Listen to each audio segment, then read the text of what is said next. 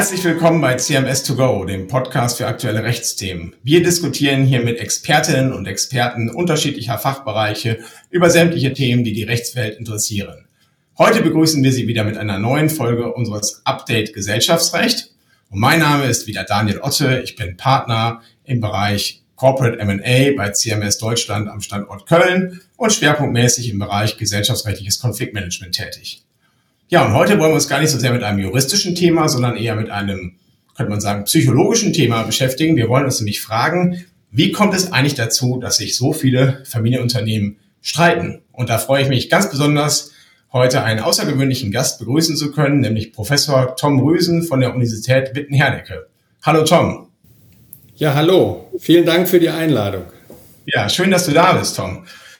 Die Historie von Gesellschafterkonflikten in Familienunternehmen ist ja sehr lang. Ne? Wir haben ja Flick, Porsche, Balsen, Haribo. Zuletzt hatten wir Tönnies, Aldi Nord und dergleichen. Und da geht es ja häufig um Fragen von Macht und Einfluss, aber auch von emotionaler Zuneigung und familiärer Nähe. Ja, und nicht zuletzt natürlich auch um Geld, um viel Geld teilweise sogar. Wir Anwälte, wir leben natürlich ein Stück weit von solchen Streitigkeiten, das muss man ja schon mal offen zugeben.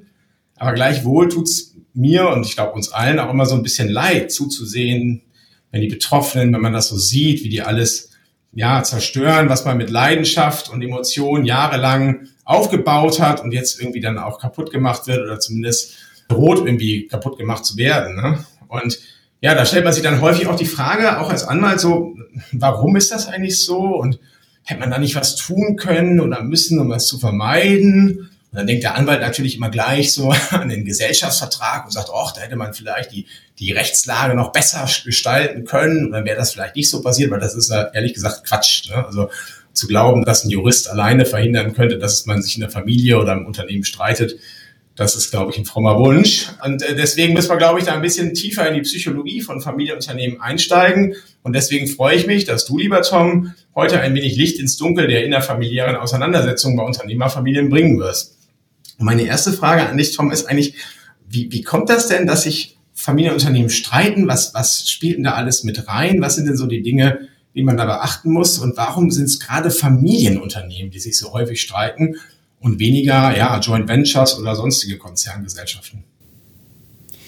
Ja, das ist ein ganz zentraler Punkt. Äh, warum ist das bei Familienunternehmen eigentlich so ausgeprägt oder warum stellt man es dort so ausgeprägt fest im Vergleich zu anderen Unternehmen. Ich meine, Dissens äh, über irgendwelche strategischen Entscheidungen hat man in jeder Organisation sicherlich. Nur bei Familienunternehmen ist es tatsächlich oftmals sehr medienträchtig und wird als sehr heftig erlebt. Und äh, da kommen wir auch schon zu der Frage, wer streitet sich da eigentlich bei Familienunternehmen? Denn es sind in der Regel eben Menschen, die zwar in dem Unternehmen entweder Verantwortung tragen, zum Beispiel in der Geschäftsführung oder in einem Aufsichtsgremium tätig sind, ja, als Beiräte, äh, Aufsichtsräte und die gleichzeitig vielleicht auch Eigentümer dieses Unternehmens sind. Und damit nicht genug, sie sind auch noch miteinander verwandt. Und jetzt kommen wir zu des Pudels Kern. Wir stellen fest, dass eben diese unterschiedlichen Rollen, die man innehat, also Mitarbeitender, Mitarbeitende im Unternehmen, Eigentümer, Eigentümerin, aber eben auch noch verwandtschaftliche Verflechtung, hier eine zentrale Ursache spielt. Denn die dort handelnden Personen sind eben auf unterschiedliche Art und Weise miteinander verbunden. Und vor allen Dingen erstmal über ihre Familiarität. Wenn es eine Familie ist, die noch nah beieinander ist, also wenn man das Familienunternehmen in der ersten bis vierten Generation hat. Ja, man hat dort Geschwister, man hat dort Elter, Kindernbeziehungen, man hat dort Cousinen, Cousin-Verhältnisse Neffen, Nichten, Onkel, Tanten Verhältnisse, die sehr nah sein können. Und dann wird natürlich klar, dass man hier vielleicht in einen Rollenkonflikt, in ein Rollendurcheinander gerät, wenn die gleichen Personen, mit denen man am Sonntag vielleicht Konfirmation gefeiert hat und sich dort vielleicht auf, über das ein oder andere Thema äh, auf privater Basis gestritten hat, wenn die gleiche Person plötzlich am Montag im Geschäftsführungsjurfix auftaucht und am darauffolgenden Donnerstag mit einem vielleicht eine Gesellschafterversammlung durchführt. Ja, man hat also in sehr unterschiedlichen Kontexten immer wieder mit den gleichen Menschen zu tun. Und das ist eben etwas, was wir beobachten, weil man sich eben sehr häufig durch diese Rollenvielfalt, durch diese Zugehörigkeit in diesen unterschiedlichen, wie wir sagen, Systemen, ja, manchmal vertun kann, mit wem man mal gerade spricht. Es kann sein, dass bei einem ganz klassischen Generationenkonflikt ein Vater mit einem Sohn meint zu sprechen. Der Sohn sieht sich in dem Moment aber gar nicht als Sohn, sondern als Junior-Geschäftsführer und wundert sich, warum er so merkwürdig behandelt wird und sich in seiner Kompetenz vielleicht auch beschnitten fühlt. Also wir haben bei dem Phänomen Familienunternehmen im Unternehmenskontext, im Kontext Geschäftsführerentscheidungen, gesellschaftsvertraglicher, gesellschaftsrechtlicher Themen eine Familienkomponente drin. Und deshalb ist eigentlich die Frage zu stellen, warum streitet man sich in einer Unternehmerfamilie eigentlich? Streitet man sich da häufiger? als in anderen Familien? Oder wird es beim Familienunternehmen einfach nur deshalb so erlebt, weil Familienthemen in die Organisation, in das Unternehmen oder in die Eigentümerfragestellung überführt werden? Das ist etwas, und da glauben wir, begründet sich eine Ursache für diese Konflikte, auch für die Heftigkeit dieser Konflikte. Ja, wenn ich in einer anderen Organisation tätig bin und ich merke, meine Mitgeschäftsführer oder meine Mitgesellschafter, die haben eine ganz andere Vorstellung, dann würde ich vielleicht irgendwann sagen, komm, ich kündige meinen Job, ich suche mir einen neuen Job oder ich kündige meine Anteile und äh, gründe ein anderes Unternehmen, was auch immer. Wenn es aber die eigenen Verwandten sind, mit denen man zusammen aufgewachsen ist, teilweise von denen erzogen wurde oder die erzogen hat als Seniorgeneration, ist es viel heftiger, weil man eigentlich sich in seiner Wertebasis irgendwie verletzt, verraten fühlt. Also ja. das vielleicht in kurzer Zusammenfassung, warum Familienunternehmen eigentlich per se konfliktanfälliger sind als alle anderen Unternehmensformen, die wir kennen. Und deshalb sollte man sich eben über Konflikte nicht wundern, sondern man sollte sie als gegeben voraussetzen und sich entsprechend dieser Voraussetzung dann aufstellen, was zum Beispiel eine Governance angeht. Ja, das hattest du, Tom, ja auch mal sehr schön beschrieben in einem eurer vielfältigen Publikationen zu dem Thema. Da habe ich mal den Satz gesehen und den habe ich mir gemerkt. In einer Unternehmerfamilie sitzt das Unternehmen immer mit am Tisch. Genau. Wenn man irgendwie zusammensitzt, dann hat man auch immer das Unternehmen irgendwie dabei. Und umgekehrt hat man natürlich auch im Unternehmen immer die Familie dabei, wie du es gerade auch schon beschrieben hast. Und ich stelle mir das auch gerade schwierig vor, wenn ich jetzt mir vorstelle, äh, man hat unterschiedliche Kinder. Ne? Ich meine, also sind ja nicht immer alle Kinder gleich merke das ja selber bei meinen eigenen Kindern, die haben ja auch irgendwie unterschiedliche Fähigkeiten. Ja, da gibt es natürlich auch manchmal Kinder, die so ein bisschen mehr Unternehmergeist haben, mehr risikoaffin sind und andere Kinder, die vielleicht das Kaufmännische jetzt nicht so in die Wiege gelegt haben und auch vielleicht die technischen Voraussetzungen nicht mitbringen, also schlichtweg nicht für eine Tätigkeit im Unternehmen geeignet sind, aber gar nicht, weil sie jetzt irgendwie schlechtere Menschen wären oder dergleichen, sondern einfach schlicht und allein aufgrund der Tatsache, dass sie halt andere Begabungen haben. Genau, das ist genau das Thema, wenn man anfängt, familiäre Prinzipien in das Unternehmen hineinzubringen, dann kommt es unweigerlich zu Konflikten. Wurde ja gerade von dir schon sehr schön äh, beschrieben. Jeder Jack ist anders, würde man wahrscheinlich in Köln sagen. Ja, äh, jedes Familienmitglied ist anders und ist unterschiedlich. Und in jeder typischen Familie macht die Unterschiedlichkeit von Familienmitgliedern spielt keine Rolle.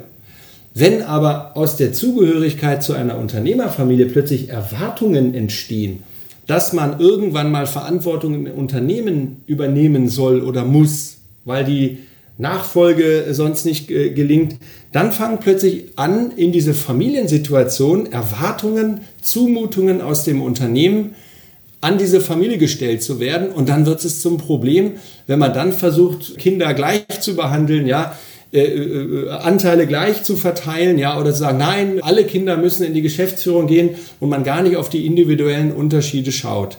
Deshalb ist es immer dann ein Problem, wenn man diese unterschiedlichen, wie wir sagen, Systemregeln einer Familie und die Systemregeln eines Unternehmens beispielsweise miteinander vermischt. Dann ist der Konflikt eigentlich vorprogrammiert. Ja, das ist schön, was du beschreibst, dass auch diese Erwartungshaltung immer so ein bisschen in der Unternehmerfamilie mitschwingt. Ich kenne das aus meiner eigenen Familie. Mein Großvater war Bauunternehmer im Emsland, wo ich herkomme. Und ja, der, der hat am Sonntag, das fand ich eigentlich ganz schön, hat der äh, immer die Kinder genommen. Mein, mein Großvater hatte sechs Kinder, ne? meine Mutter und fünf Brüder. Und äh, am Sonntag immer die Kinder genommen und die dann auch betreut. Da hatte meine Oma dann einen freien Tag sozusagen. Und was macht er denn aber mit den sechs Kindern als Bauunternehmer? Der ging nicht mit denen ins Zoo oder ins Schwimmbad, der fuhr mit denen auf die Baustellen. Und dann zeigte der denen die Baustellen, an denen die gerade saßen. Das war dann sozusagen der Sonntagsausflug. Und ja, da wird natürlich so ein Kind von Anfang an auch irgendwie aufs Unternehmen geprägt. Und gleichzeitig besteht natürlich auch eine gewisse Erwartungshaltung vielleicht seitens des Vaters, dass die Kinder dieses Bauunternehmertum in, in unserem Fall, aber man könnte genauso gut sagen Händlertum oder was auch immer, dann aufnehmen und sagen, das möchte ich auch machen. Wie ich vorhin schon sagte, ne, und äh, die, die Begabungen sind da einfach anders. Mancher kann es halt mehr und mancher weniger. Es gibt ja da auch so Geschichten von Unternehmervätern, die von früh an schon so Tagebücher über ihre Kinder führen, ob der jetzt geeignet ist oder nicht, mal die Nachfolge anzutreten. Hm. Das ist ja schon ein bisschen gruselig irgendwie, ne? Oder also, bei Wenn ich kurz zu diesem Beispiel was sagen darf, äh, ich finde das eigentlich ein sensationell gutes Beispiel. Da hat der Großvater, ja, äh, früh, früh, bevor die Forschung das überhaupt in den Blick genommen hat oder bevor es da überhaupt etwas zu gab, schon sehr, sehr viel richtig gemacht. Ja, nämlich er hat einfach die Kinder ein Stück weit mit in das, was ihn beschäftigt, wo er die Reise hingehen sah, mitgenommen und hat ihnen gezeigt, was er den ganzen Tag macht auf der einen Seite und auf der anderen Seite hat er vielleicht auch eine Kontrolle der Baustelle noch schnell am Sonntag mitgemacht, weil das effizient ist. Und zum Dritten, er hat eine emotionale Beziehung dieser Kinder zu dem, was er dort macht, beruflich, was die Familie beruflich macht, aufgebaut. Wir nennen das eine frühkindliche Gesellschafterkompetenz aufbauen. Also erstmal ist es absolut hervorragend. Aber das, was du gerade beschreibst, was ein Problem ist, wenn automatisch Erwartungen an die Kinder gestellt werden.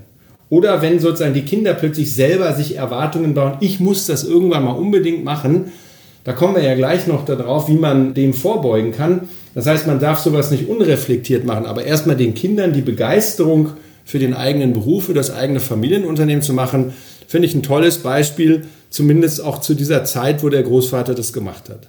Ja, das ist schön, dass du das so siehst, Tom. Das freut mich. Tatsächlich, um die Geschichte kurz weiter zu erzählen, sind dann auch drei der fünf Brüder ins Unternehmen gegangen. Und einer der mhm. drei führt es heute auch noch fort. Die anderen beiden sind schon in wohlverdienten Ruhestand eingetreten mittlerweile. Aber das, in der Tat ist das ganz erfolgreich so gelaufen. Das ist in der Tat ganz, ganz schön. Trotzdem denke ich mir immer krass, ne? Also wenn ich meine Kinder jetzt einmal sonntags mit in die Anwaltskanzlei nehmen würde, die würden mir, glaube ich, was erzählen. Ne?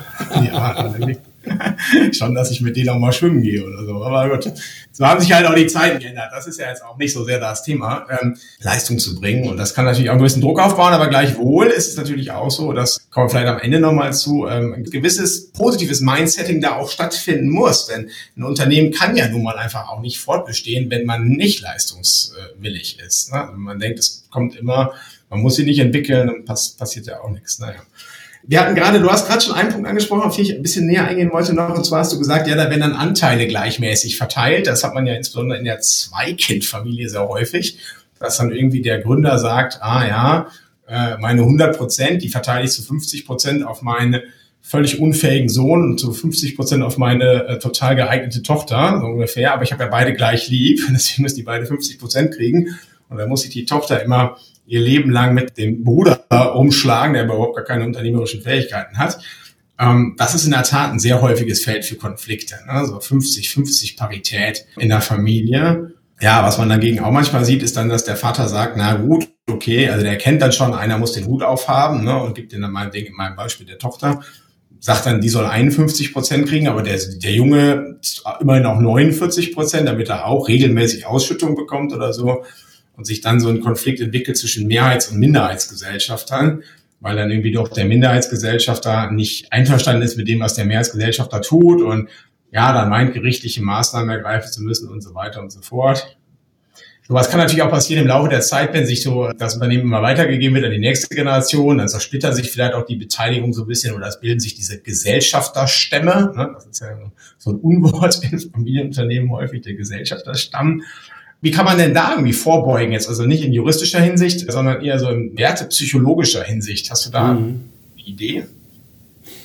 Ja, also mit dieser Idee beschäftigen wir uns ja in Wittenherdecke seit fast 25 Jahren mittlerweile, weil wir eben feststellen, genau wie du es so schön beschrieben hast, wenn aus einer Familiengrundhaltung, aus einem Familiengefühl heraus eine Entscheidung getroffen wird, die dann gesellschaftsrechtlich umzusetzen ist, dann entsteht eigentlich das Problem. Also das Beispiel von dir gerade geschildert, 50-50, ja, da kann man nachvollziehen, da war dann der Vater, der gerecht sein wollte, derjenige, der die Entscheidung getroffen hat, ja, Der Unternehmer, der sein Unternehmen aber zukunftsfähig aufstellen hätte sollen, der war in dem Augenblick nicht anwesend, weil eine 50-50-Konstruktion, wissen wir beide, ist die gefährlichste aller Konstruktionen, ja. Äh, die passieren kann.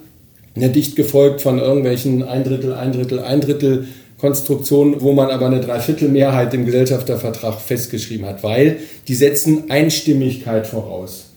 Und eine Einstimmigkeitserfordernis in ein Unternehmen einzubauen, wo es mehrere handelnde Personen gibt, setzt das Unternehmen unter enorme Spannungen. Das Unternehmen muss eigentlich, um zu überleben, Menschen dort haben, die sich immer einig sind. Und das ist bei verwandtschaftlicher Verflechtung nicht vorausgesetzt, kann einfach nicht vorausgesetzt werden. Man hat als Familie immer die Fantasie, wir verstehen uns doch so gut und man kann den Konflikt, man kann den Dissens sich erstmal gar nicht vorstellen und deshalb kommt es zu solchen Regeln. Wir denken eben, dass man zwei Sachen grundsätzlich einfach berücksichtigen muss und dann kommen wir mal zur möglichen Lösungsebene. Das eine ist tatsächlich, dass man anerkennen muss, dass familiäre Erwartungen und familiäre Bedürfnisse innerhalb der Familie mal zu klären sind. Und dann muss man die auch mal formulieren und muss die mal aufschreiben und muss da auch in den Dialog, auch in den Austausch gehen. Hm. Sowas findet typischerweise dann in Family Governance Prozessen, familienstrategischen Entwicklungsprozessen statt.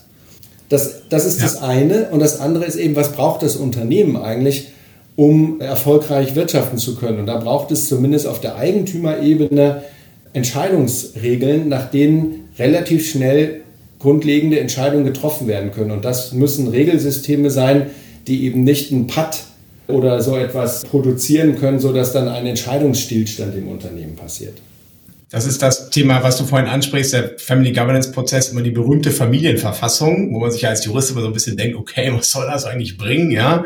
Also ein Charter aufzuschreiben, die aber dann non-binding ist, also auf die dann irgendwie, aus der dann keiner direkt Rechte herleiten können soll. Das ist ja für uns Juristen immer so ein bisschen was, wo wir sagen, wozu braucht man sowas eigentlich? Aber da habe ich mal einen schönen Satz gehört und ich glaube, den kannst du bestätigen. Das Wichtige ist gar nicht am Ende die Familienverfassung selber, das Dokument. Das Wichtigste ist eigentlich der Prozess dahin. Absolut. Was sich darüber ausgetauscht hat.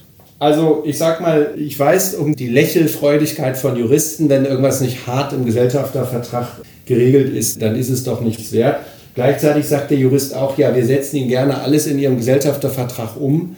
Sie müssen nur wissen als Eigentümer, was Sie wollen. Und das ist eben genau der Punkt. Dieser Familienverfassungsprozess oder dieser familienstrategische Entwicklungsprozess, ist, wie der Name schon sagt, da geht es um den Prozess und die Charta oder Verfassung oder das Familienleitbild, wie das auch immer heißen mag, was da entsteht, ist so eine Art Nachlesewerk, wo man Nachschlagewerk, wo man nochmal gucken kann, auf was haben wir uns eigentlich geeinigt.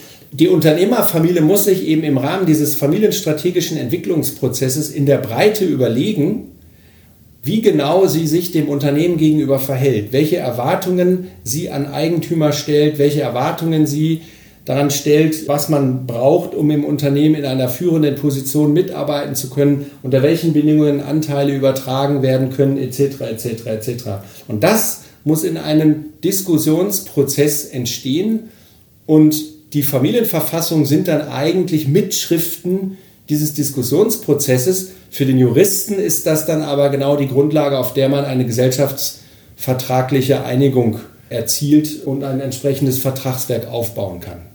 Ja, genau. Das ist eigentlich der Punkt, wo wir dann erstens ins Spiel kommen. Letzter Punkt, den ich vielleicht nochmal ansprechen möchte, wenn es dann doch nicht so klappt mit der Familienharmonie und man sich streitet, wie läuft das typischerweise ab? Also wir Juristen kommen ja häufig ins Spiel, wenn schon eine ganze Menge eigentlich ja in den Binsen liegt, wie man so will, wenn es halt wirklich ans harte, eingemachte juristische geht, so eine Abberufung des so und so als Geschäftsführer der Gesellschaft aus wichtigem Grund oder Ausschließung von Gesellschaftern, also wenn die sich so richtig heftig an den Kragen gehen. Aber häufig ist da ja schon ein langer Prozess davor gewesen, wo die irgendwie so langsam sich vielleicht entfremdet haben, wo es irgendwie, ja, vielleicht mit Kleinigkeiten losging. Also meistens haben diese Streitigkeiten ihren Ausgangspunkt im Rahmen von Nachfolgeentscheidungen. Das muss man einfach feststellen. Ja? Dann wird eben doch auf Gleichheit gesetzt und alle kriegen gleich viel Anteile, obwohl die Kompetenz sehr unterschiedlich verteilt ist. Oder es wurden Erwartungen geweckt oder man hat sich als nachfolgendes Familienmitglied selber Erwartungen gemacht oder es gibt Patchwork-Familienkonstellationen. Also jeglicher Anlass innerhalb einer Familie kann dann plötzlich die Beziehung der handelnden Personen untereinander beeinträchtigen. Und wenn die dann gemeinsam entscheiden sollen, wohin man investiert, ja, wie man das Unternehmen weitergestaltet, etc., etc. Und dort gibt es diese familiären Konfliktgrundlagen. Dann fängt sich das eigentlich meistens an zu entzünden. Und wie gesagt, wir erleben es sehr, sehr häufig, dass es höchstpersönliche, individuelle Verletzungsgefühle gibt, die meistens bei Nachfolgeentscheidungen passiert sind.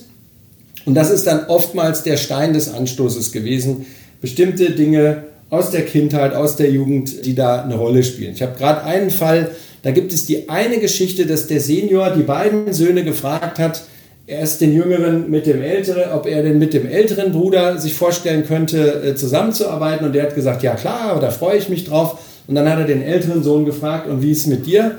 Kannst du dir vorstellen, mit deinem jüngeren Bruder zusammenzuarbeiten? Und er hat nicht geantwortet. Dieses Gespräch ist 40, 45 Jahre her und hat eine Kraft entwickelt, die diese hm. Beziehung dieser beiden geschäftsführenden Gesellschafter enorm geprägt hat. Und das sind typische Beispiele. Und deshalb ist es eben immer ganz wichtig, dass sich die Unternehmerfamilie vergegenwärtigt, dass sie Institutionen braucht, sie braucht Gespräch und sie braucht auch die Möglichkeit, wenn durch irgendwelche Situationen auch immer Konflikte auftreten, dass diese Konflikte, die auf der persönlichen Ebene oder auf der Familiensphäre stattfinden, dass die gelöst werden, dass die aufgearbeitet werden, dass man auch über das kommunikative Handwerkszeug verfügt, um darüber mal zu reden und da seinen Ärger vielleicht auch Ausdruck zu bringen. Und dann hat man vielleicht irgendeinen Konfliktcoach dabei, der hilft, das aufzuarbeiten und zu verarbeiten. Und das passiert aber fast nie, sondern man frisst es in sich rein, man ärgert sich, man hat ein ungutes Gefühl und irgendwann entzündet sich das dann aber an der einen zentralen Entscheidung, Rechtsformänderung oder man investiert in dies oder man verkauft einen Geschäftszweig oder was auch immer da auftaucht. Übrigens, existenzbedrohende Unternehmenskrisen eignen sich hervorragend, um dann solche alten Familienkonflikte hochkochen zu lassen, ja, oder erst auf den Plan kommen zu lassen. Und zwar zu einem Zeitpunkt, wo man damit überhaupt nichts anfangen kann, weil man unternehmensseitig eh schon unter Feuer steht. So, und dann eskaliert das, weil dann plötzlich neben Sachargumenten plötzlich persönliche Verletzungsgefühle auftauchen. Und das ist eben das ganz Dramatische. Nirgendwo kann man sich so derartig äh, heftig verletzen wie in der Unternehmerfamilie. Gerade zwischen nahen Verwandten, Eltern und Kindern äh, oder Geschwistern ist die Verletzungsgefahr, die emotionale Verletzungsgefahr sehr groß. Und wenn man da kein Handwerkszeug hat und keine Prozesse hat, dann ist es eben relativ schnell sehr heftig. Und dann werden meistens eben auch, wenn da einmal das Tuch zerschnitten ist und es keine ordnende, zusammenführende Funktion oder Person mehr gibt, ja, die Gründergattin oder wer auch immer, die Elterngeneration ist nicht mehr da, dann gibt es keine Loyalität mehr, sondern man geht dann nur noch auf seine eigene Betroffenheit und dann ist der, äh, der, der Griff zum Anwalt nicht mehr weit. Und wenn das einmal passiert ist, ohne jetzt die Anwälte hier sozusagen diskreditieren zu wollen, dann geht das meistens seinen Gang, weil man dann natürlich auf das eigene optimiert und dann geht das Gemeinschaftsvermögen oder die gemeinschaftliche Perspektive nach unten. Wenn wir mal anschauen, was schaffen denn langlebige Familienunternehmen besonders gut? Die schaffen es nicht an sich selber zu scheitern und natürlich immer am Kundenbedürfnis herum irgendwelche äh, Produkte, Dienstleistungen zu erzeugen, aber die Kernüberlebensleistung ist neben äh, Produkten und Dienstleistungen ist eben nicht an den Gesellschafterstrukturen zu scheitern. Und das, wenn man ganz genau in diese Familien reinschaut, liegt daran, dass die bestimmte Mechanismen gefunden haben, sich eben nicht an den klassischen Familienthemen zu entzweien und die Bindung und den Zusammenhalt zu verlieren. Da gibt es auch schöne Beispiele von Unternehmerfamilien, die sich auch wechselseitig unterstützen, ne? die auch erkennen, dass jeder eben unterschiedliche Begabungen hat und die dann auch bereit sind, aus den Ausschüttungen oder aus den Gewinnen, die das Unternehmen erwirtschaftet, dann auch ja, Projekte anderer Familienmitglieder zu fördern, denen vielleicht ein Stipendium zu geben, damit die irgendwie ein Kunststudium machen können oder einen Auslandsaufenthalt oder was auch immer. Das ist dann toll, wenn man tatsächlich das Unternehmen als wichtigen, produktiven Teil der Familie ansieht. Umgekehrt, was du beschreibst, so mit den ja, Entscheidungen, an denen das manchmal sich entzündet, das ist auch interessant. Ich aktuellen Fall denken muss, den ich jetzt dieses Jahr auch am Tisch hatte, da haben die sich auch angefangen zu streiten über die Anschaffung eines bestimmten Vermögensgegenstandes. Schon okay, ein größerer Vermögensgegenstand, aber jetzt auch kein Riesending. Also man kann wahrscheinlich sagen, ob die jetzt das so oder so gemacht hätten, das wäre alles Business Judgment Rule gewesen. Kann man machen, kann man auch lassen. Ob es falsch oder richtig ist, weiß man ohnehin erst hinterher. Aber die hatten sich so verfahren in ihren Positionen, dass sie sich also da über diesen eine Anschaffung total ähm, zerstritten haben. Und da waren natürlich auch Dinge, die eine Rolle spielten, die viel, viel weiter zurücklagen. Das ist, das ist halt eben das, was du gerade beschreibst, Tom. Ja, und deshalb wäre es hilfreich, auch für, für Juristen, die sozusagen vielleicht vor einem Konflikt die Familie begleiten, dass die eben darauf achten, dass es nicht nur Konfliktklauseln im Gesellschaftervertrag gibt, das ist sowieso aus meiner Sicht äh, ohne das hochgefährlich, aber dass man eben auf der zwischenmenschlichen Ebene entsprechende Prozesse und Fähigkeiten anregt aufzubauen, ja, die dann helfen, damit umzugehen. Weil es ist einfach, der Konflikt ist nicht der Ausnahmefall, sondern der Konflikt ist die erwartbare Regel. Ja, das wäre sozusagen mein Fazit. Äh, ja. nach 15 Jahren äh, Forschung äh, und Zusammenarbeit mit Familienunternehmen. Aber die Betroffenheit, dass man einen Konflikt hat, weil man doch eigentlich keinen haben sollte, ist immer sehr groß weil man sich einfach gar nicht vorstellen kann, dass man sich als Familie auch mal streitet oder sogar potenziell zerstreitet. Ja? Und wenn man das eigentlich mitnimmt, dann ist man gewarnt und dann ist man meistens auch sehr gut gewappnet. Ja. Das ist äh, schön, dass du es sagst, Tom. Und ich glaube, das sollten wir tatsächlich alle in Familien auch akzeptieren. Und man kennt das ja auch aus seiner eigenen Familie, dass man sich streitet in der Familie ist normal, weil man eben mit Menschen zu tun hat. Und das ist ja auch die positive Seite, die einem extrem viel wert sind. Nicht wahr? Also bei Geschäftspartnern oder bei Kollegen, da mag es mir vielleicht egal sein, wie der in bestimmten Punkten denkt, weil es ist, der, da steht mir einfach nicht nahe genug. Also in der Familie steht man sich eben nahe, man ist sich wichtig, man ist sich gegenseitig was wert. Und auch wenn man nur noch schlecht miteinander redet, es gehört ja doch eine gewisse Energie dazu. Wenn man vielleicht mal einen Schritt zurückgeht und, und sich dessen wieder vergegenwärtigt, dass man äh, eben sich auch irgendwie lieb und teuer ist in der Familie. Ich glaube, dann kann man in so einem Unternehmertum, in einem Familienunternehmen doch auch eine Menge Positives bewerkstelligen und nicht umsonst sind Familienunternehmen nicht nur streitanfällig, sondern sind vor allen Dingen auch sehr langlebig und ja, das Rückgrat unserer Wirtschaft. Tom, ich danke dir ganz herzlich für den Austausch heute zu dem Thema. Ich will vielleicht am Ende unseres Podcasts noch auf eure wirklich hervorragende Forschungsarbeit am Wittener Institut für Familienunternehmen verweisen. Äh, wer da mal näher reinschauen will, geht auf wifu, also wifu.de. Da sind eine Menge ja, Praxisleitfaden und sonstige Veröffentlichungen erschienen, alles rund um das Familienunternehmen. Ganz, ganz spannend. Und ich hoffe sehr, dass wir, Tom, uns nächstes Jahr auf dem Wittner Kongress für Familienunternehmen wiedersehen. Ihr seid ja aktuell, glaube ich, in der Suche noch nach einem neuen Termin. Wegen der Covid-Pandemie wird es im Februar ein bisschen schwierig. Ja, es wäre wär toll, wenn wir da möglichst viele auch unserer Zuhörer begrüßen können äh, soweit hier Familienunternehmer gerade uns lauschen und im Übrigen wir beide uns dann auch wieder weiter austauschen können. Ja, darauf freue ich mich auch und wir werden den Nachteil zum Vorteil machen. Wir werden auf jeden Fall in wärmeren Monaten als im Februar den Kongress durchführen und ich gehe mal davon aus, dass man dann abends vielleicht draußen auch das ein oder andere gute Getränk trinken kann. Also ich freue mich ganz besonders, dass wir dann auch wieder was zusammen machen, mein Lieber. Ganz herzlichen Dank, Tom. Ja, und auch Ihnen vielen Dank, liebe Zuhörer, fürs Zuhören. Schalten Sie gerne wieder ein auf diesem Kanal, wenn wir uns wieder über gesellschaftsrechtliche oder auch commercial oder arbeitsrechtliche, insolvenzrechtliche Themen oder was auch immer unterhalten. Machen Sie es gut, bleiben Sie uns gewogen. Auf bald. Tschüss.